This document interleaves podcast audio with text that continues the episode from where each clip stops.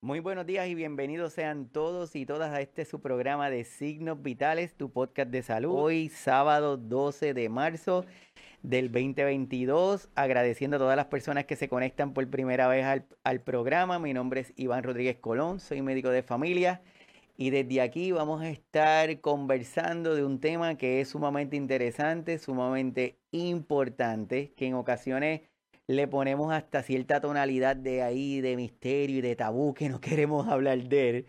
Pero hoy vamos a aclarar esas dudas y vamos a descifrar y vamos a descubrir la importancia que tenemos hablar de este tipo de temas y saber que no necesariamente es el final, probablemente es el comienzo de hacer algo nuevo, algo diferente.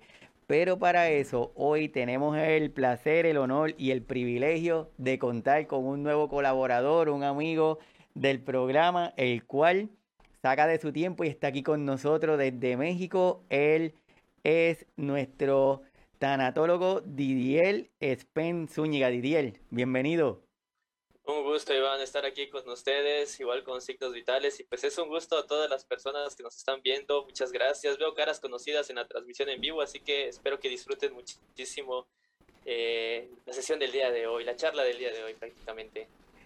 Sí, yo estoy seguro que sí. Así que Didier, la pandemia nos ha causado a cada uno de nosotros diferentes situaciones. Hemos tenido que aprender y hemos tenido que desaprender a hacer cosas y nos ha alterado también muchos de nuestros rituales. Desde, desde tu experiencia, ¿cómo has vivido esta pandemia? Eh, muy bien, voy a platicar un poquitito de lo que he visto en las diversas como conferencias, charlas y por supuesto lo que pasa aquí en el sureste. La verdad es que ha sido y creo que será un golpe bastante fuerte para todos. Digo, nadie estaba preparado para todo lo que esto replanteaba, significaba y todos los cambios que venían acorde a todo ello. Entonces, realmente a algunos nos fue bien, a otros medio bien y otros no tanto, ¿no? Que incluso algunos los que empezamos muy bien la pandemia, ahora estamos teniendo los estragos y otros de los que comenzamos eh, más o menos o un poquito complicados, pues bueno, nos hemos ido fortaleciendo en estas como encuentros. Pero por supuesto, cada uno desde su propia experiencia, situación e historia de vida de lo que esto vaya significando, ¿no? La, la verdad es que la pandemia nos encerró con nuestras mejores virtudes y por supuesto con nuestros peores temores. Hoy vamos a estar hablando de este tema que es sumamente importante, aprender a construir un proyecto de vida a través de las pérdidas. Y ese tema se me hace súper interesante, pero desde el título nos invita a hacer una reflexión desde el, desde el comienzo, porque nos dice que tenemos que aprender y tenemos que aprender a construir proyectos a través de pérdidas. Y son palabras que si las vemos separaditas como que no nos llaman mucho la atención, pero al verlas todas juntas decimos esto es una buena oportunidad para un cambio. ¿Qué, ¿Qué tenemos que aprender, Didier? Realmente aquí es donde entramos en las diversas como circunstancias o situaciones o en la historia de vida de cada una de las personas, porque al final de cuentas, eh, cuando estamos en este juego de pérdidas, de crecimiento, de ganancias, siempre tenemos, siempre tiene que haber como un aprendizaje de ello, ¿no? ¿Qué, qué surge del dolor que experimentas? ¿Qué surge de la, del sufrimiento que le vamos dando un sentido? O del que le vamos encontrando un sentido, o sea, ¿qué surge detrás de todo ello? Y eso es lo que tal vez hay que aprender a construir o a construir. Muchas de las veces queremos que nuestra vida sea como siempre ha sido o como debió de ser y no es como es ahora, ¿no? Entonces, el aprender a construir eh, nuestro proyecto de vida a través de las pérdidas nos da una base más sólida si bien ahorita en la consulta muchas veces nos van diciendo de que ahora la vida es más difícil por los niveles de incertidumbre a los cuales nos exponemos, justamente por eso, la incertidumbre es desde las expectativas, desde los deseos, desde los anhelos, desde el futuro que pensaba. Digo, muchos pensábamos, o cómo pensábamos que iba a ser nuestro eh, marzo del 2022 es totalmente radical y tal vez opuesto al marzo del 2022 que estamos teniendo, ¿no? Entonces es ahí donde a través de aprender a construir con lo que es real, con lo que es cierto, pero aceptándolo y comprometiéndonos, es como podemos ir llevando a cabo una flexibilidad dentro del proyecto de vida, que muy pocas veces realmente lo podemos hacer porque no queremos aprender nada, no sabemos cómo aprender y por supuesto, creo que la palabra final es un no sé darle su lugar a las pérdidas con las que vivo, con las que existo con las que coexisto y por supuesto a las que me enfrento día a día. Muchas veces las evadimos, las evitamos, las negamos o bien hacemos de cuenta que no están ahí. Y por ello es que tal vez no se sienta sólido mi proyecto de vida. Así es, y tú estás utilizando unas palabras que son sumamente importantes. Por ejemplo, muchas veces ante una pérdida, ante un dolor, ante un fracaso, lo que nos dicen, por ejemplo, no, no llores, sé fuerte. Entonces desde chiquito nos han enseñado a que el llorar es una debilidad y nos han enseñado de que tenemos que ser fuertes y el fuerte significa no llorar y, pues lo evitamos y hoy día nos hemos dado cuenta que eso ha ido cambiando y más en la, en la realidad de nuestros cuidadores, de nuestras cuidadoras, de todas las personas que esta pandemia ha provocado algunas pérdidas. Y cuando hablamos de pérdidas, no solamente pensamos en lo material o en la pérdida de una persona, sino también en otro tipo de pérdida. Y de ahí me gustaría, Didier, un momentito que me ayudaras a definir, antes de empezar con el tema, que me ayudaras a definir lo que es el duelo. Yo creo que, que, que es vital que nosotros podamos entender esta palabra para poder entender lo que tú nos vas a presentar hoy. Claro, que de hecho hoy vengo a tomar referencias justamente que espero yo nos invite también un día a estar con nosotros, la maestra Yolanda Burgos, por supuesto, y ella define el duelo como esta pérdida del vínculo, pero es un vínculo eh, del contacto y el tacto, es decir, lo que estaba cercano a nosotros, ¿no? Es esta ruptura de nuestra zona de confort, es esta situación de lo que antes era seguro ahora es totalmente inseguro o nos crea una incertidumbre de lo que podría ser. Eso es en algunos rasgos el duelo. Bueno, también dependiendo de los diversos autores, pero creo que para lo que necesitamos el día de hoy es una pérdida del vínculo con lo exterior, con lo interior, con lo que nos rodea y con lo que habita o pasa dentro de mí. Y eso es lo que lo hace más complejo, porque mm. no sé qué hacer con este duelo. Eh, y ese duelo es según la experiencia de cada uno de nosotros que vamos a tener y cómo lo vamos a experimentar.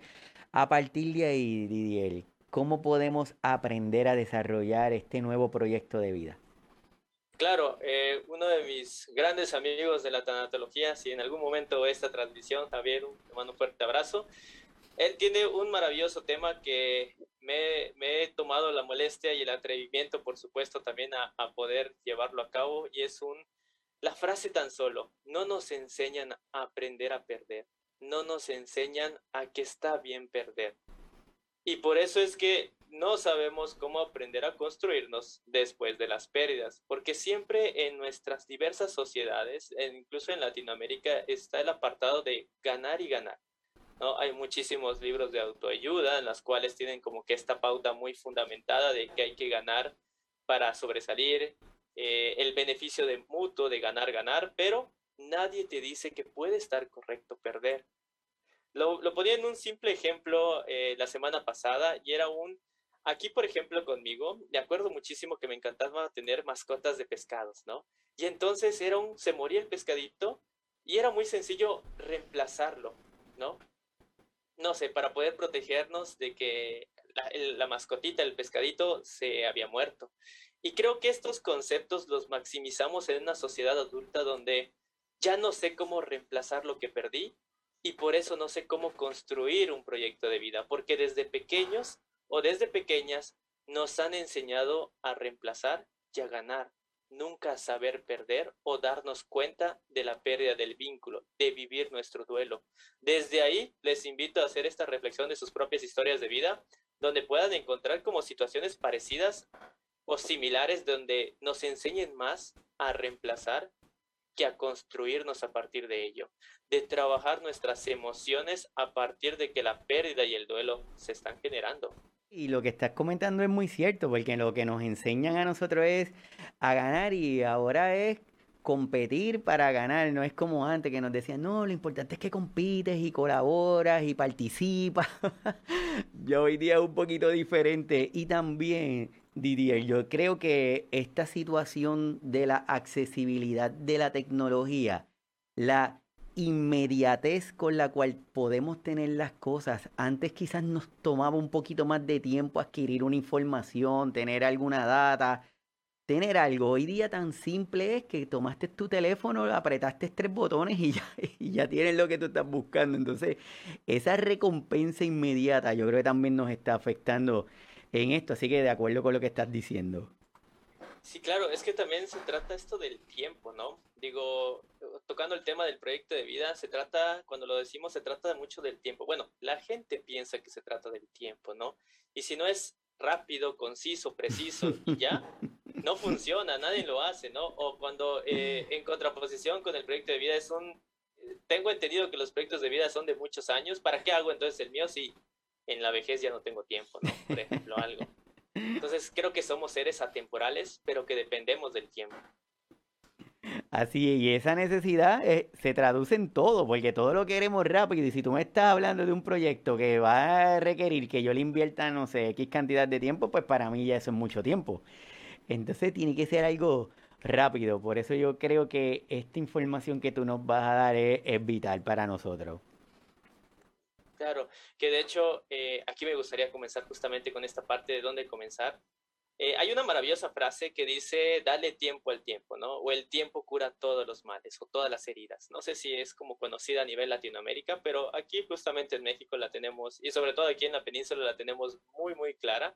Pero a mí me encanta comenzar con estas frases porque es un, vamos a analizarla, y es un, el tiempo cura todas las heridas, todos los males, pero el cómo inviertes tu tiempo es lo real. Una cosa es estar sentado, sentada en tu silla mecedora, eh, en donde el lugar más cómodo que tengas en tu casa esperando que pasen 20 años y no curó nada el tiempo, versus el te vuelves responsable de tu duelo y comienzas a invertir tu tiempo de las diversas formas para poder construirlo hacia donde tú quieres. Uno, ¿cómo quieres vivir tu duelo? Dos, ¿hacia dónde quieres llevar tu duelo? Justamente ayer platicaba en la consulta y es un ¿Cuál es la meta de hacer tu duelo? ¿Cuál es la meta de tener un proyecto de vida posterior a tu duelo? Y es ahí donde surgen las diversas respuestas, surgen los diversos matices, surgen muchísimas cosas tan diferentes y ajenas porque es un nunca nos lo preguntamos. Nunca preguntamos si va a tener un fin el duelo, si lo tendría o no lo tendría, o si tendría un propósito incluso hacerlo. Pero fuera de todo, hoy es incluso el ¿Cuál es la meta de hacer mi proyecto de vida posterior al duelo o dentro del duelo? ¿no? También son como que situaciones que muy pocas veces tenemos ese espacio para poder platicarlo. Y dentro de esas experiencias que tenemos, tenemos que cumplir o tenemos que tratar de afrontarlas con hasta con nuestros mismos miedos, nuestra, porque nos enseñan a cosas, como estábamos hablando hace poquito, que dentro de la normalidad o dentro del intento de normalizar la vejez, nos tienen como que ya somos personas adultas y ya como personas adultas es llegar a ese sillón, a ese sofá que va a tomar la forma de nosotros, porque a partir de ahí no hay nada más que hacer. Entonces, esa parte de normalizar hay que cambiarla definitivamente. Claro, ¿no? Eh, que, que, ahorita justamente retomando por qué creo que es importante hacer un proyecto de vida en el duelo, porque hay una pregunta que en algún momento leí, me impactó muchísimo yo y la hago, y es un, ¿somos activos en nuestro duelo o simple y sencillamente estamos ocupados tratando de no pensar nuestros duelos. Y entonces aquí es donde entra la diferencia. Si soy activo en mi duelo es porque voy a construir mi proyecto de vida a través de las pérdidas. Pero si solo estoy ocupado o ocupada tratando de llenarlo, eh, estas situaciones por llenarlo, me siento estancada, estancado, vacío, pero un vacío que no se llena con nada y es un siento que el tiempo pasa, los demás avanzan, pero yo no. Me río porque yo sé que tú has tenido la, la, experiencia y sabes que cuando estamos con personas y empiezan a hablar, nos hacen, nos cuentan su historia. Y por ejemplo, tengo casos de cuidadores y de cuidadoras, principalmente cuidadoras, que es lo principal, que cuidaron por mucho tiempo a su mamá. Luego la mamá falleció y entonces ahora es con la abuela y luego la abuela y ahora es con el vecino. Entonces no rompen ese, esa cadena, ese ciclo del cuidado. Entonces tú le preguntas y es lo que tú estás diciendo. ¿Te estás ocupando para no pensar en la pérdida o verdaderamente que estás oyendo de, de afrontarlo? Así que muy de acuerdo. Sí, claro, ¿no? Luego pasa muchísimo con los cuidadores, ¿no? El de, ya hice de cuidar mi sentido de vida y es un... A veces sí, a veces no. Habría que analizarse bastante del de, si he hecho mi proyecto de vida con base a una negación, o una evitación, una evasión, o a través de afrontar las pérdidas, ¿no? Entonces, sí son realidades bastante complejas. También he escuchado historias, no sé si te ha pasado a ti, Iván, de la parte de ya no sé qué hacer porque mi única función era ser cuidadora, ¿no? Nos enfrentamos a muchísimas como cosas difíciles realmente en la vida porque le tenemos miedo a las pérdidas. ¿Cómo podemos hacer ese proyecto de, de vida, Didier? Eh, debemos de comenzar con lo primero, ¿no? Con la parte de los cimientos, de las bases. Al final de cuentas, un proyecto de vida es la construcción de lo que tú necesitas realmente hacer, pero con una mira al presente y al futuro. Muchas veces tenemos nuestras miras hacia el pasado y hacia el futuro, es decir, el presente lo olvidamos, aquí y en el ahora, que de hecho hay muchísima intervención en lo que podemos hacer centrándonos en el hoy. Una vez que tenemos los cimientos que son nuestros valores, hay una frase que me gusta mucho, es lo que realmente importa a partir de ahora. Una vez que te sientas, y justamente lo platicaba con uno de mis grupos eh, esta semana, es hacer una lista de pros y contras para poder iniciar tu proyecto de vida cuáles son los beneficios o los pros de hacerlo, cuáles son las dificultades o los contras de poder hacer tu propio proyecto, porque esto es una realidad. Muchísimas veces hacemos proyectos de vida pensando en otros o para otros y muy poquitas veces pensándolo para mí y sobre todo si nos vamos a la parte de género todavía un poquito más, ¿no? Donde la mujer se centra más que nada en los demás y, muy pocas veces en ella, ¿no? Bueno, realmente nos pasa a todos los individuos en estas como eh, particularidades. Desde ahí vamos dándole esta forma, ¿no? Y vuelvo a repetirlo porque la verdad es que a mí me encanta muchísimo y es un realmente hacer lo que realmente importa el día de hoy, lo que importa ahora. Hay una frase que he estado repitiendo como mantra en estos días y es un hacer de tu dolor un crecimiento hacer de tu sufrimiento un sentido, pero bien llevado, por supuesto. Pero para realizarlo tenemos que tener unos fundamentos muy, muy básicos. Por ejemplo, tener esta congruencia, coherencia y responsabilidad de lo que tú quieres, de lo que eres y hacia dónde quieres ir. Pero, y justamente ayer surgió una de las consultas y es un, ¿hacemos nuestro proyecto de vida para nosotras, nosotros? o porque otros quieren que hagamos nuestro proyecto de vida, ¿no? Como ya lo decías al principio, ¿no? El de eh, ya no sufras, ya no llores, ya supéralo, eh, ya olvídalo, o el de creo que te traumó la muerte de tu ser querido y pues por esto estás haciendo aquello, ¿no? O los que todavía mucho más impactantes, todavía lo cargas en tus hombros y por eso no eres feliz. Bueno, o sea, una N cantidad de factores aquí, ¿no? Estas frases, creo que bien intencionadas, pero con malos objetivos reales, nos hace preguntarnos y cuestionarnos muchas veces de si este proyecto de vida es el que quiero hacer. Si tenemos coherencia, congruencia y responsabilidad de hacer mi duelo y de hacer mi proyecto de vida, lo que nosotros decidamos será tal vez lo más correcto. Al final de cuentas, no hay una única forma correcta de hacerlo. Hay muchísimas, de diversas maneras y formas, pero queda en cada uno de nosotros el cómo quiero hacerlo. Por supuesto que a veces necesitamos como una guía, un, un alguien que nos acompañe y nos lleve como estas situaciones, pero aquí es donde ponemos toda esta parte en la tela de juicio de este duelo que estoy haciendo me está llevando a, una reconstrucción, co-construcción o construirme en la vida o es un me lleva a estancarme y evitarlo. No, son como que las preguntas que nos podríamos ir haciendo. Súper perfecto y es como tú nos estás compartiendo ahí que dice que el proyecto primero debe ser algo pensado, ¿verdad? Mi papá siempre dice que el que le tira la nada siempre le da algo. Entonces, pues es importante definir lo que hacia dónde vamos con este proyecto y una vez que se defina, que sea un proyecto como tú nos estás comentando también, que sea un proyecto propio, porque muchas veces nos como que nos imponen nuestras metas o nos imponen las cosas que debemos hacer y probablemente no es lo que a mí me motiva, entonces no, no voy a llegar a ningún sitio. Así que, ¿cómo podemos hacer que este proyecto, cómo podemos hacer este proyecto de vida, hacerlo de una forma coherente, lógica y que pueda tener un, un alcanzar la meta? Por supuesto, pero la realidad aquí es que la gente hace nuestro proyecto de vida, ¿no? Es más sencillo que otros se hagan responsables de nuestros proyectos de vida que yo hacerlo. Realmente es un desde que naces ya está estructurado que tienes que hacer hasta los 60 años. Pero si algo pasa a los 40 también ya está estipulado que va a ser, ¿no? Realmente no hay mucho de dónde poder atrevernos a poder llevar a cabo otras circunstancias o situaciones. Eso es lo más difícil, cuando a cada una de las personas que nos está viendo le toca sentarse en la mesa de su casa a elaborar, pensar o visualizar su proyecto de vida. Muchas veces tenemos esta resistencia a querer hacerlo y el de yo no tengo algo porque nada es seguro. De hecho, justamente es lo que me dijeron hace unos días, ¿no? Con la pandemia. Yo ya no tengo proyectos de vida porque esto ya no es nada seguro.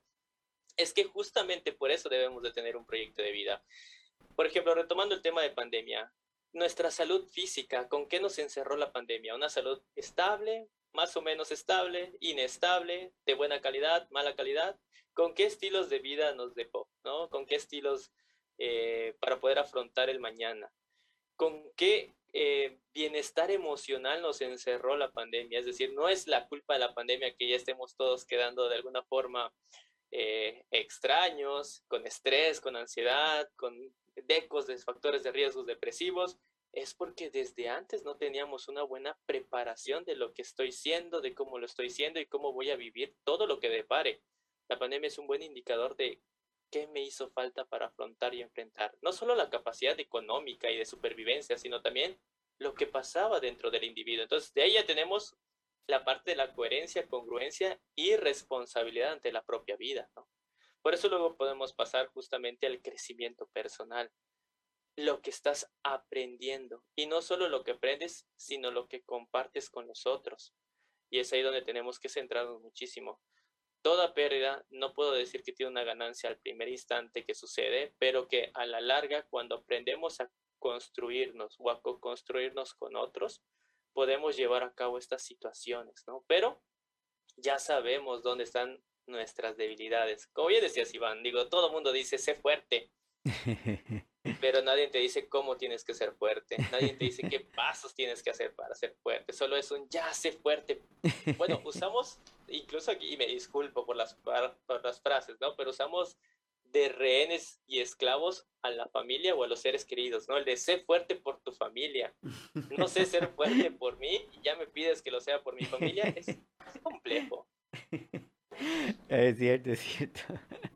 Tenemos que, nos dicen ser, pero no cómo, así que tú busca la forma o según lo que tú te imaginas de lo que es ser fuerte. Una vez que tenemos esta, esta idea, que sabemos que esto, este proyecto debe ser basado en nuestras necesidades, que debe ser algo pensado, que debemos de comenzar a, romper esos esquemas que con los años nosotros mismos nos hemos impuesto o nos han impuesto. ¿Cómo podemos sentarnos y programar este, este nuevo proyecto, Didier? Claro, que aquí eh, cuando hablamos de las pérdidas tengo que sumergirme todavía muchísimo más en las acciones, en las conductas, en los pensamientos, en los sentimientos y en las emociones. Es un camino largo realmente, ¿no? Porque muchas veces eh, desde nuestras emociones no sabemos qué emociones vivo, cuáles tengo, qué situaciones experimento, qué vivencias están dentro de mí y que todo esto está formando el que yo tenga esa resistencia a hacer el proyecto de vida. Hay una metáfora que actualmente estoy usando bastante, que también se va con mucho respeto, por supuesto, y es un cuando el mundo tembló, ¿no? Todo lo conocido tiembla, el restaurante de la esquina, la tiendita, el de souvenirs, la escuela, todo mundo se cae, las personas que antes estaban a tu lado solo simple y sencillamente desaparecen. Y los pocos sobrevivientes, todos estamos en un caos, todos estamos en un pánico, pero nadie me pregunta cómo me estoy el día de hoy, nadie me pregunta cómo me siento el día de hoy. Y de vez en, de vez en cuando vuelve a temblar. Creo que si le diéramos cabida a las emociones y el cómo se van desarrollando en las diversas circunstancias, emocionalmente hablando encontraríamos respuestas para el hacia dónde quiero ir con mi proyecto de vida. Porque si quiero proyectar o hacer mi proyecto de vida y no tengo los recursos emocionales, los recursos físicos, los recursos económicos, no tengo nada de ello, entonces eh, nos puede ser muy complejo. Pero todavía más si la pérdida nos detiene, si la pérdida es lo primero que está ahí siendo difícil. Por eso es un abordar la pérdida. Y aquí es donde uso palabras bastante complejas como el hacernos aliados de lo que hemos perdido, hacernos aliados de las pérdidas, hacernos aliados de la pandemia, hacernos aliados de la enfermedad, hacernos aliados de las crisis.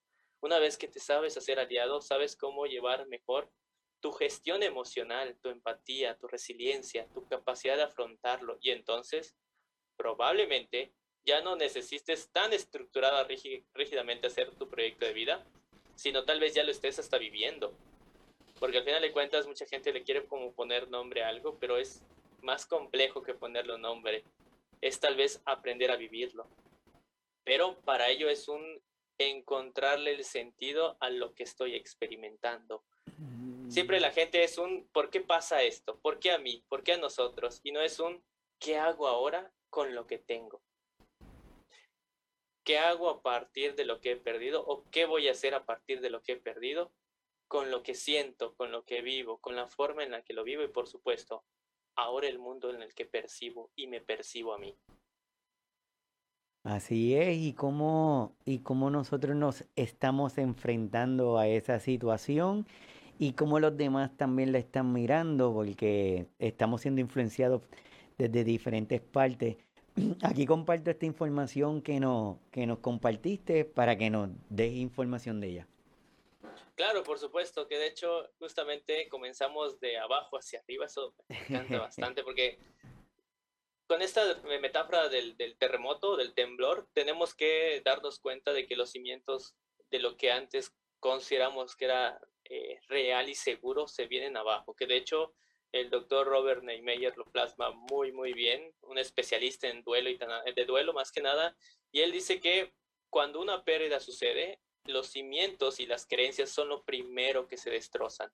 ¿Por qué? Porque nuestro mundo de creencias se tambalea. Lo que antes era seguro, ahora es un inseguro, una desconfianza y una incertidumbre. Y por eso, como les comentaba, los cimientos es con lo que hay que iniciar. Tal vez es desde casa preguntarme, ¿qué es lo más importante el día de hoy para mí? Y a partir de ello es lo que más importa para emprender, hacer o aprender a hacer mi proyecto de vida. Pero por supuesto, esto va a ser un eh, reconstruir nuestro mundo de creencias, nuestro mundo de significados y simbolismos. Y es un, eh, vamos a cuestionar las creencias sociales, las creencias propias, las creencias espirituales, socioculturales, pero es lo que mejor nos venga hacia nosotras, ¿no? Una de las creencias socioculturales, que es la que hemos estado platicando, el de no llores, sé fuerte, se, realmente se, se tiene que como que romper esta creencia porque al final de cuentas la persona tiene que hacer su experiencia de vida, tiene que incluso ya está elaborando su proyecto de vida a través de cómo quiere vivir su duelo, porque está reconstruyendo sus cimientos. Después de ahí podemos pasar justamente a los aspectos más básicos, ¿no? Y es aquí donde entendemos por la situación de la misma resiliencia, que es esta de entender que no controlamos nada, pero que sí controlamos ciertos apartados. Hay una frase que he estado como compartiendo esta semana curiosamente en la, en la consulta y eso me ha servido más que nada para ayudar a encontrar una reflexión que se las voy como compartiendo el día de hoy aquí, si también me lo permiten. Eh, tiene diversos autores, no quiero errar con el autor porque la otra vez me pasó, pero les leo la oración si la conocen, ¿no? Dice, concédeme la serenidad para aceptar las cosas que no puedo cambiar el valor para cambiar las cosas que puedo y la sabiduría para reconocer la diferencia. Esto es ser congruente, coherente, responsable y entendiendo la parte del control, que sí está en mi poder entender, comprender y controlar y que se sale ajenamente a todas estas manifestaciones de la vida. Una vez que entendemos que sí está conmigo, que no puede estar conmigo y otras formas, entonces es ahí donde justamente eh, nos damos cuenta de muchas cosas, de no donde la gente o la pérdida quiere llevarme, sino es un hacia dónde quiero ir ahora, qué es lo que quiero hacer conmigo. Una vez que tenemos eso, yo creo que, como tú dices, siempre es importante empezar desde el inicio para poder asegurarnos de que esa base está sólida, identificar, conocer, saber, lo cual también implicaría que nosotros mismos debemos ser honestos con nuestros sentimientos, no debemos pensar, y si digo esto, ¿qué va a pensar esta otra persona o qué me van a decir? Si no, debemos ser honestos con lo que nosotros queremos hacer.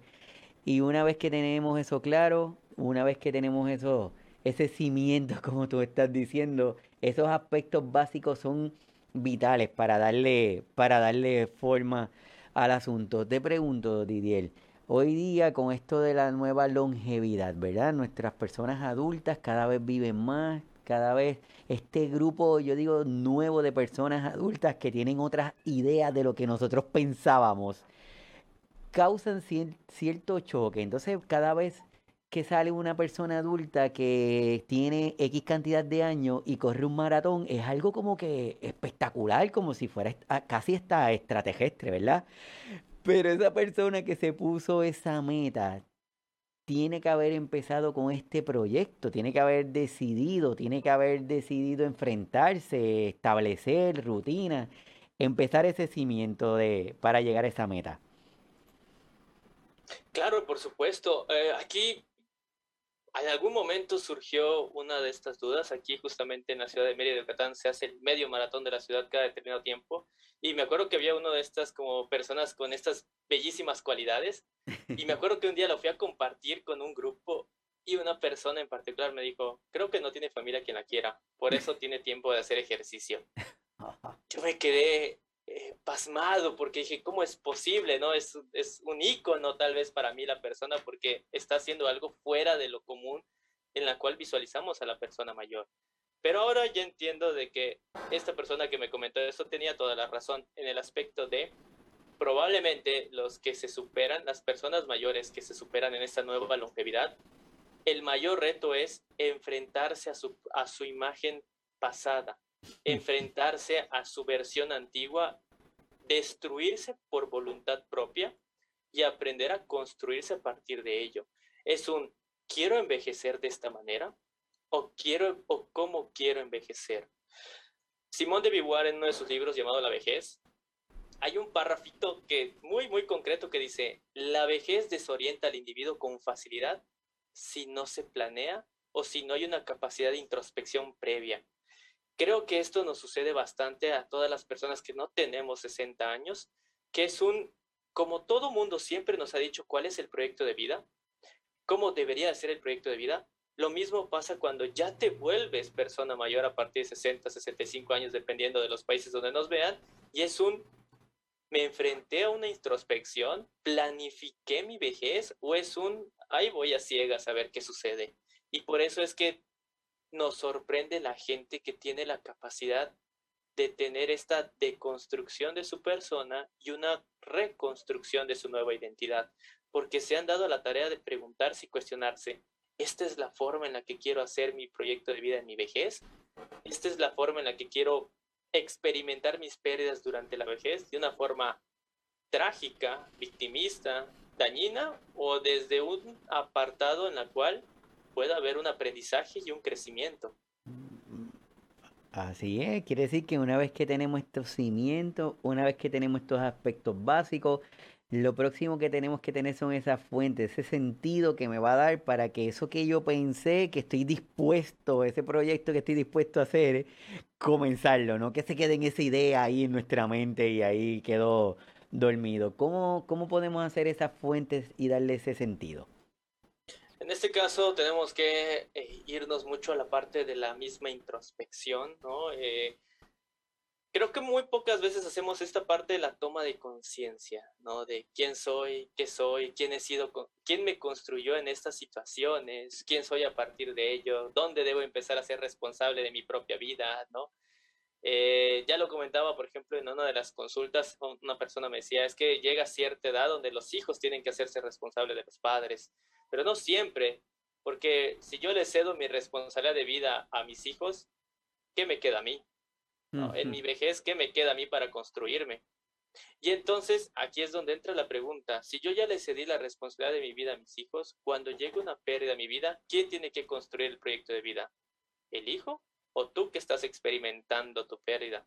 Y eso es lo que nos lleva a muchos debates, porque entonces es un, mucha gente me dice los hijos, no es que estemos bien o estemos mal, es a lo que hemos estado acostumbrados, pero por eso la persona en su vejez tiene que aprender a ser en esta parte de qué es lo que me toca a mí y por qué nunca he sido responsable, porque probablemente nunca nos lo enseñaron a ser responsables, nunca nos enseñaron al cuando tú gestionas tu proyecto de vida. Luego lo podemos ver desde la parte de la infancia, ¿no? El de esto es lo que vas a hacer en esta preparatoria, en esta universidad vas a estudiar, te guste o no te guste, esta carrera te va a dejar mejor economía y tienes que hacer aquello aquí y allá y antes de los 35 tienes que tener esto, esto, o sea, siempre hay una meta, un objetivo muy claro porque otro te está diciendo, ¿no? Entonces, ahí es donde tenemos que cuestionarnos cuándo realmente yo soy quien va decidiendo todo lo que va necesitando o visualizando todo lo que está eh, queriendo encontrar. Por eso es cuando llegamos como los 40 o a los 50, no sabemos hacia dónde, eh, cómo redireccionar nuestra vida. Y todavía muchísimo más cuando nuestra brújula personal se pierde o se echa a perder porque estamos viviendo una pérdida. La pérdida ya es una brújula en nuestra vida, te está indicando hacia dónde ir. La pregunta es un, ¿le hacemos caso? ¿La escuchamos? Esa es la pregunta. ¿Le hacemos caso o hacemos lo que nos han enseñado hasta ese momento? Que si me duele, pues no voy a mirar para allá, voy a ir, voy a hacer otra cosa. Dentro de esas fuentes de sentido, ¿cómo podemos ir siguiendo estructurando, porque mientras estamos en este proyecto, mientras tenemos las metas, siempre nos van a pasar algo que nos trata de salir del camino, como que nos trata de desviar de esa meta que nos pusimos, de ese proyecto de vida. ¿Cómo nosotros podemos mantenernos lo más fiel, lo más enfocado, a pesar de que esas otras circunstancias se vayan dando? Claro, que en este caso lo, lo voy a llevar hacia dos situaciones. Una cosa es hacer nuestro proyecto de vida centrado en la edad, en la vejez o en lo que somos, eh, perdón, en lo que hacemos. Y otro es hacer mi proyecto de vida centrado en lo que soy. ¿no? ¿Qué es la diferencia entre lo externo y lo que soy? Que es un, por supuesto, cuando algo es eh, rígido, cambiante, es decir, digo, ¿cuántos no teníamos un proyecto de vida basado en lo que hacemos en el 2019, el 2020 se nos vino abajo todo, ¿no? Tuvimos que saltar a otras plataformas, otras formas de hacer, que afortunadamente digo, eso, pues gracias a ello estamos el día de hoy aquí, ¿no? Pero para los que mantuvimos un proyecto de vida con respecto a lo que somos y a lo que queremos, lo único que hemos hecho es ser flexibles y adaptarnos al cambio. Cuando mucha gente le preguntamos, ¿cuál es tu proyecto de vida? Y nos contestan con eh, respuestas abstractas, generales y ambiguas, como el de ser feliz, estar con la familia siempre, tener una buena salud, ser lo más independiente posible. Son conceptos muy ambiguos, abstractos y generales, porque realmente no hay nada concreto. A menos de que la persona me diga cuál es el objetivo, cuál es la meta de tu proyecto de vida, es un ser yo mismo. Este yo mismo se adapta a lo que hay a lo que no hay, a lo que puede haber, a los cambios. Y sobre todo ahorita que la incertidumbre está, eh, creo que es el concepto en boca de todos, ya nada es seguro, todo es incierto. Lo más certero, lo más seguro, lo más confiable es hacer tu proyecto de vida con base a tu identidad, con base a tu personalidad, al quién eres y a lo que quieres hacer. Y este lo que quieres hacer es ahí donde está la flexibilidad, ¿no? Porque puede cambiar. Pero, por ejemplo, Didier nunca va a cambiar en el aspecto de que Didier sabe cuáles son sus metas, cuáles son sus objetivos y que sabe que pueden modificarse, cambiarse y es ahí donde entra la pregunta, ¿me quiero adaptar o solo quiero permanecerme en esta parte de la rumia de ¿por qué me pasa esto? ¿Por qué ahora? ¿Por qué a mí? Es un, en los proyectos de vida podemos siempre empezar de ceros, aunque ya hayamos recorrido el camino. Y creo que en esta parte de las fuentes de sentido y en los ámbitos es una de las dudas que tendríamos que cómo abordar. ¿Estoy listo, lista para empezar de cero? ¿Para empezar otra vez a hacer nuestros proyectos de vida? ¿O nos cuesta trabajo? ¿No? Nos cuesta trabajo volver a empezar. Tengo que preguntarme si estoy listo, lista para volver a empezar en lo que sea que haya experimentado como pérdida. Y esa pérdida que tú me estás diciendo, y es que no es, no es fácil, incluso es que lo que el, sentido que le damos, porque no sé si, si tienes la experiencia, pero en ocasiones hay personas que cambian de país por X o por Y razón. Y en ese, ese nuevo lugar donde están, las cosas no van como lo tenían planeado. Pero no quieren regresar eh, aún estando peor que en su país porque lo ven como una derrota, como que no le, no le voy a dar el gusto a fulano de tal porque me fue mal. Y prefieren quedarse ahí en ese sufrimiento de alguna forma porque entienden que el regresar es una, es una derrota que no lo pueden acertar. Entonces yo siento que, se empiezan a lastimar. Claro, aquí es donde entra el aprendizaje. ¿Qué estás aprendiendo de esto? El que, y, tenemos malos aprendizajes, por supuesto, en la parte de, mm, ¿es una derrota o es una reflexión? Que esta parte es de la, justamente como, como ahí aparece, todavía aparece la cúspide, pero todavía habríamos que analizarlo de, ¿es el resultado de? No, creo que aquí tengo, yo, siempre tengo una frase desde que he estado en las formaciones y en la misma experiencia de vida. Eh, a, mí siempre me llama mucho la atención cuando decimos tomaste una mala decisión o cometiste un error. nadie quiere tomar una mala decisión, nadie comete un error. Tomamos decisiones y hacemos y ejecutamos acciones siempre con metas o miras a que hago lo mejor para mí que el ambiente, la cultura, la situación, el evento o la, todo lo que viene englobando el exterior no siempre responde a mis decisiones y a mis acciones, es lo diferente, ¿no? Pero es ahí donde creo yo que los proyectos de vida se estancan, porque alguien ya viene y te dijo, mm, es que tomaste una mala decisión. Mira, si yo hubiera estado en tu lugar, pero no lo estuviste y nunca lo estarás, ¿no? Creo que eso es, eso es sentarnos a ver desde el otro lado de no tomé una mala decisión o no cometí un error de cambiarme de país. Y entonces no debería sentirme derrotado, sino debería de sentirme en este aprendizaje y tal vez en el futuro agradecido por la situación. Para algo me va a servir esta experiencia. En este momento todavía no puedo ser capaz de verla, pero para algo me va a servir. Pero si nosotros ya entramos con una actitud pesimista, derrotista y confrontista, entonces, por supuesto es que somos derrotados por la vida, por las personas, ¿no? Y es un no quiero que me vean, porque también creo que eso es algo de la sociedad. No queremos que nos vean con la cara baja, ¿no? El de fui derrotado por la vida, como si la vida tuviera esas ganas de derrotarnos, ¿no? Entonces, por eso es que la gente no hace proyectos de vida, porque no quiere sentirse derrotada y creo yo frustrada con que las decisiones que toma no son las correctas, porque así nos lo han enseñado, ¿no? Sí, estás, dando ese ejemplo y me, y me estoy acordando como que a nuestros cuidadores y a nuestras cuidadoras que muchas veces están en su casa, se levantan temprano cuidando a las personas de una manera ahí bien desinteresada con todo su amor, que muchas veces están cansados y agotadas y de repente llega el vecino o la vecina a, a cuestionarle por qué hicieron algo. Y, le, ¿Y por qué hiciste eso? ¿Pero por qué no lo hiciste de esta forma? Entonces tú te pones a pensar, pero ¿y por qué no estuviste tú? ¿Por qué no lo hiciste? Entonces, eh, eh, ese continuo, esa continua lucha que tienen. Una vez que tenemos esto, Didier, y sabemos que para poder establecer esta, estos proyectos de vida tenemos que a partir de estas pérdidas.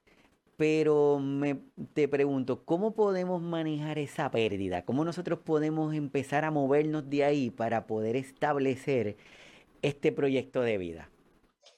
Aquí sí requiere entender mi concepto de tiempo, entender mi concepto de ser activo en mi propia pérdida y por supuesto, todo también necesita como cuando no tenemos estas situaciones propias de una buena capacidad psíquica, un buen acompañamiento y seguimiento, ¿no? Que exista alguien que haga esta, no de consejos, sino haga esta caja de resonancia para que mis pensamientos reboten y escuche el sentido de lo que tiene o el sentido aparente que no tiene. ¿A qué voy con todo ello? Muchas veces eh, hay como siete posibilidades, pero me cierro solo a una porque es la que única que me han recomendado, la única que me han comentado, la única en la que han sido insistentes. Pero es donde entra la duda y es un, ¿será que realmente esta es para mí? ¿O es lo que la gente cree que es lo mejor para mí? Por eso justamente tenemos que ir trabajando este mismo apartado de el hablar de nuestras desgracias las alivia, hablar de nuestras emociones, darle un sentido Hay una de las preguntas que justamente en este apartado eh, platicamos y es un elaborar el qué perdiste cuando perdiste. Cuando llegan a la consulta siempre me dicen, es que eh, lo perdí todo.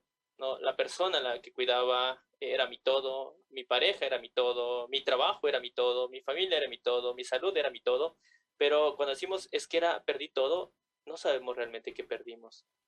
Hay pérdidas pequeñas, pérdidas secundarias. Digo pérdidas pequeñas no por demeritarlo, sino porque la gente lo demerita para otros, ¿no? Por ejemplo, ¿qué perdimos cuando la pandemia llegó? ¿Qué perdí cuando me volví cuidadora? ¿Qué perdí cuando a quien cuidaba falleció? ¿Qué perdí cuando me perdí a mí mismo o a mí misma en la pérdida? ¿Qué perdí cuando me estanqué?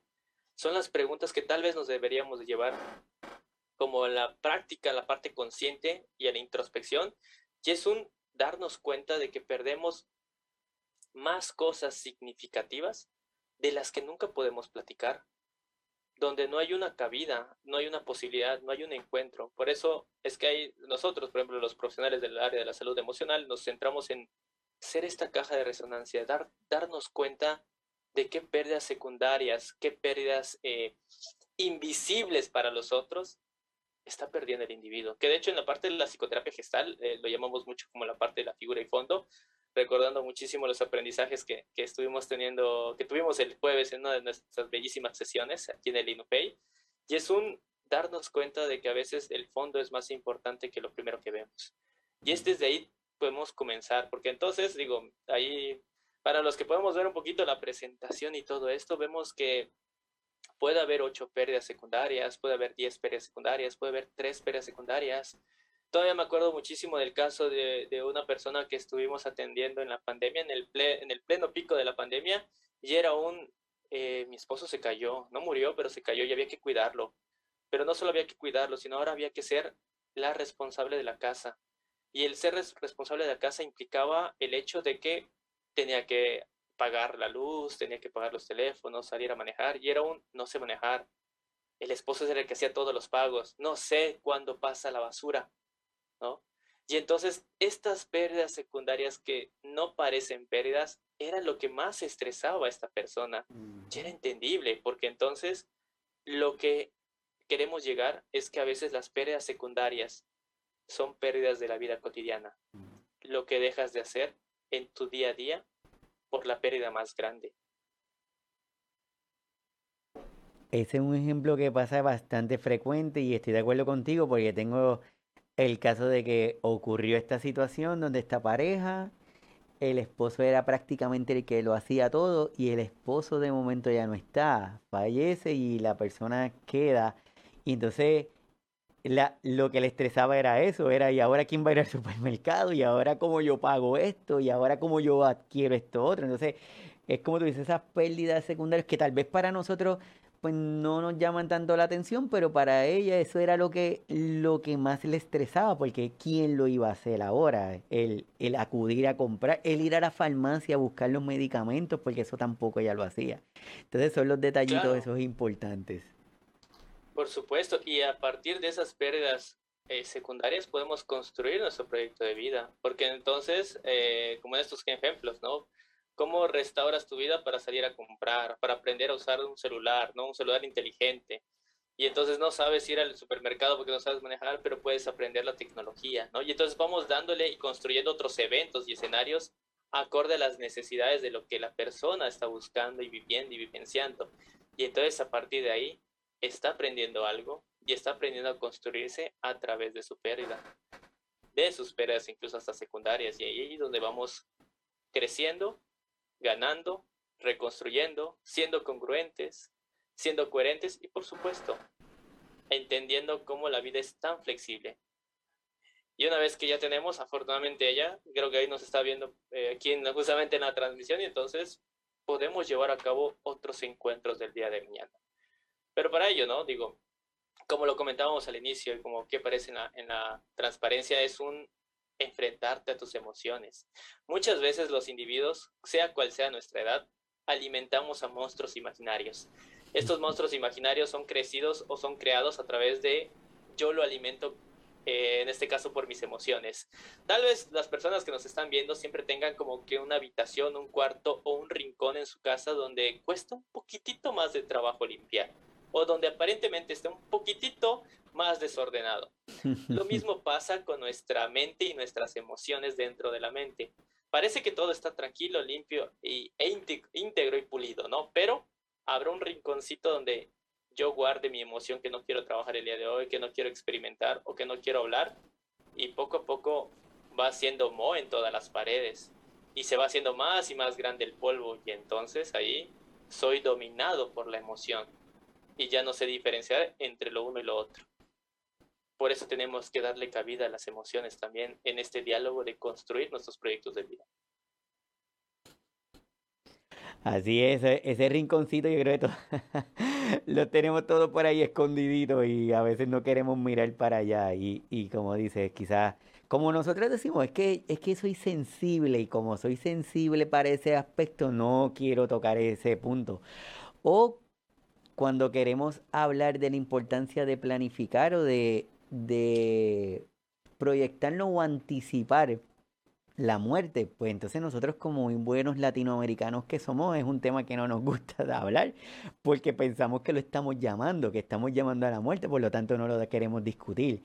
Pero como tú dices, son temas que son importantes que lo estemos hablando para poder tomar decisiones y que estos proyectos, que ese dolor, que esa incomodidad, que esa situación que probablemente nos está limitando, poder trabajarla y, y continuar hacia adelante. Y de ahí yo creo que sale lo que tú nos estás presentando, lo de ser activo o estar ocupado. Así es que lo estuvimos como comentando en, a lo largo del día de, de, esta maravillosa hora de si estoy siendo activo en mi duelo o estoy tratando de estar ocupado llenando muchos espacios, ¿no?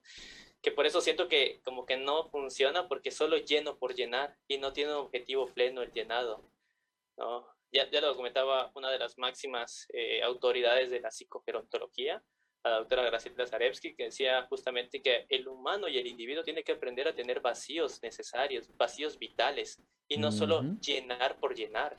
Y esa es una realidad, por eso es un, si eres activo en tu duelo, si sabes cómo llevar a cabo tu duelo, sabes cómo construir tu, tu proyecto de vida, porque uno va al otro. Pero por supuesto, siempre tenemos, como, como bien comentabas, Iván, como latinoamericanos tenemos este miedo a traer la muerte, eh, me pasa mucho, ¿no? ¿Cómo es que te dedicas a este tema? ¿No te da miedo que esto pase, ¿no? Entonces, atraerla, ¿no? La, la estás como decretando, incluso me han dicho, pero es por nuestra cultura popular, nuestra misma cultura y la demografía en la que existimos, ¿no? A la muerte se le respeta, pero a veces hay que darle cabida en la mesa, hablar un poquito de ella. Así hay que, hay que hablar de estos temas para poder de esta forma seguirlos manejando y, y trabajándolos.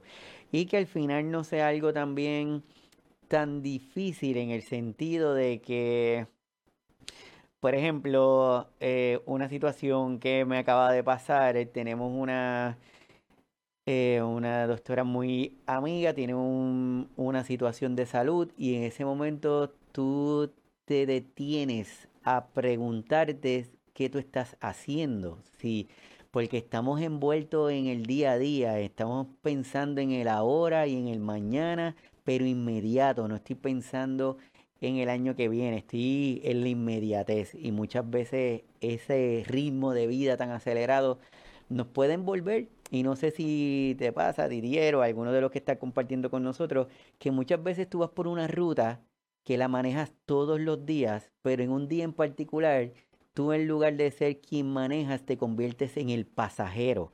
Y como pasajero descubres cosas que no ves todos los días que ha pasado por ahí.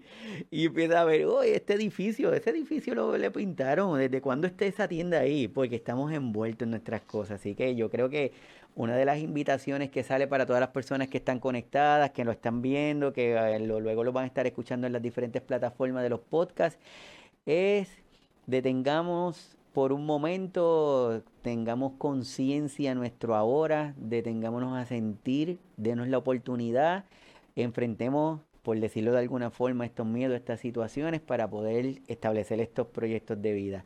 ¿Qué es esto del modo de ser dentro de este proyecto de vida, Didier? Claro, de hecho eh, lo voy resumiendo justamente con, con, las frases que aparece allí. la de justamente el modo de ser dentro del proyecto de vida es un renovarnos, un crecer, un fluir, un aprender a amar, un aprender a trascender y un aprender a dar. Como lo comentábamos, nuestros proyectos de vida están basados mucho en cosas como materiales, profesionales o muy objetivas, cuando el proyecto de vida del modo de ser es un hacer tu proyecto de vida contigo, para ti, para lo que deseas. Y sobre todo el hacer un proyecto de vida a través de las pérdidas es un aprender a renovarme, un aprender a crecer, un aprender a fluir como esta parte flexible, un aprender a amar realmente. Desde la parte muy trillada, eh, que no es un amor romántico, es un trabajo que tenemos que hacer, es un aprender a amarnos propiamente, porque a través de ello podemos reencontrar muchos de los procesos. Es un sanar, un perdonar. El trascender no solo es un cómo quiero que me recuerden después de la muerte, sino es un qué estoy haciendo en mi vida para sentirme exitosa, exitoso, pleno, con buena calidad, con la calidad no solo física, sino también de salud mental y emocional.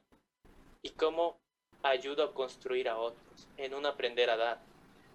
Me voy a tomar a atrever el ejemplo de, de los que nos has compartido, Iván, y es un cómo aprender a ayudar a otros cuidadoras a no desgastar nuestra identidad en el que cuidamos y es un aprender a construir el cuidado que doy con el cuidado que merezco. Y es un aprender a trabajarlo, ¿no? Es un necesito mis espacios de ocio y reflexión, así como también el hacer un mejor cuidado, ¿no? Y entonces ahí es donde vamos creciendo en diversas índoles, porque yo ya soy, pues este es el modo de ser de mí en dentro de mi proyecto de vida y todo esto basado o construido a través de la pérdida. Completamente de acuerdo. Yo creo que es importante que cada una de las personas entiendan esa parte, y más cuando estamos hablando de nuestros cuidadores y de nuestras cuidadoras. en fin, a cada uno de los que están conectados, muchísimas gracias. La intención es continuar poniendo nuestro granito de arena en estos temas que son importantes, no solamente para nuestros cuidadores, nuestras cuidadoras, sino para todos, porque todos necesitamos conversar estos temas. También está Silvia Pérez, Abreu, dice hola, saludos también a Silvia. Así que Didier, a modo de resumen, ¿qué le podemos decir a cada una de las personas que están conectadas y a los que van a estar escuchando el programa de nuevo, de luego en los podcasts sobre este tema que es vital? Y estoy seguro que solamente con el día de hoy no nos da, porque esto se ramifica y es bien profundo, ¿verdad? Pero por lo menos a modo de introducción en este tema, ¿qué le podemos decir? Claro que debemos de permitirnos el tiempo de introspección para poder encontrarle ese sentido al por qué vivo esta pérdida del día de hoy. ¿Qué significa no para los demás, sino para mí? Ver cómo estas pérdidas han estado afectando nuestra vida cotidiana, nuestros ámbitos cotidianos, nuestras acciones cotidianas. Y a través de esto cotidiano puedo reencontrar un apartado de dónde comenzar, porque en lo cotidiano mucha gente ha perdido la capacidad de querer levantarse de la cama, de vivir días diferentes, especiales, son días tan monótonos. Y entonces es un darle un nuevo sabor a esta cotidianidad, a esta rutina. Y poco a poco te vas dando cuenta que estás construyendo tu propio proyecto de vida a través de lo que estás perdiendo. Y tal vez el día de mañana, tal vez el día de mañana, te puedas ver visualizando un poco el pasado y digas, con razón tuvo que pasar esto. Para eso tenía que suceder esto. Y entonces en ese día, mientras tomas una taza de café, probablemente digas, con razón aprendí y tuve que aprender esto. Esto fue la ganancia que me estoy llevando, pero no es inmediata. Tampoco te sientes a esperarla. Aprende el día de hoy a tomar la decisión de tu propia vida, ser responsable de tu vida, de tu propia vida, para construir tu proyecto de vida. Y entonces ahí estaremos viviendo una vida más flexible, una vida con más sentido y por supuesto, una vida con propósito. Completamente de acuerdo contigo, eh, debemos de darnos esta oportunidad para continuar teniendo ese sentido de la vida y poder seguir aportando, no quedarnos estancados como dicen por ahí. Así que de verdad, Didier, para mí un placer, un honor, un privilegio que estés aquí con nosotros. Espero que vuelvas a estar acá en el programa desarrollando estos temas que son de interés, son de importancia para todos, ¿verdad? Para poder ir creciendo. Pero antes de irte, quiero, el sábado pasado le comentaba a todas las personas que estaban conectadas que estábamos bien cerquita de llegar a los 200 seguidores en el canal de YouTube. y que le iba a hacer la mención y gracias a todos ya pasamos los 200 seguidores sobre los 10.000 views en el canal de YouTube. Por alguna razón no puedo definir bien quién fue nuestro número 200, pero le quiero dar las gracias a todos los que se están conectando al canal, que sigan compartiéndolo. Ahí subimos nuestros conversatorios, los subimos ahí de una forma ya editada, editada en el sentido de que lo hacemos un poquito más cortito, le añadimos alguna información y ese es el que subimos a las plataformas de los diferentes podcasts que estamos en todo, en iTunes, iBox, Spotify, entre otros. Es cuestión de que de tener la conexión, ahí se los comparto. Así que agradecido con Didier que haya estado con nosotros, espero que siga súper bien, que continúe dando la información, educando como lo hace, de una forma sencilla, que lo podemos entender para cada vez ser mejores y ser parte de este grupo de personas que decidimos hacer un cambio desde cada una de nuestras trincheras, ¿verdad? Y utilizando esta tecnología que gracias a la pandemia se ha maximizado y nos permite estos puentes de comunicación. Así que de verdad súper agradecido, Didier. No, no, el gusto es todo mío. Estaba pensando que si les está gustando a ustedes, si quieren volver a verme, es que esta, justamente ahorita nos estamos transmitiendo en Facebook, que llega a los 100 likes como tal o con todas las 100 reacciones y por supuesto en el YouTube que llegue como los 10.000 me gusta, ¿no? Para que vean aquí en Signos Vitales que les ha encantado el tema. Pero pues bueno, ahí estaremos. Súper, gracias a todos los que se conectaron, muchísimas gracias. Los espero ver el sábado próximo con otro de los episodios en donde tenemos otro de nuestros colaboradores que forman parte de nuestra familia que sacan de su tiempo para estar con nosotros, darnos información valiosa para que la utilicemos en beneficio y podamos hacerle el desempeño y podamos utilizarla de la mejor manera. Así que espero que esta semana estén súper bien, espero que todos sigan muy bien, que la salud eh, para cada uno de los integrantes de la familia, cuídense, nos vemos el próximo sábado a las 11 de la mañana. Nos vemos hasta pronto, gracias Didier. Un gusto, nos vemos. Bye.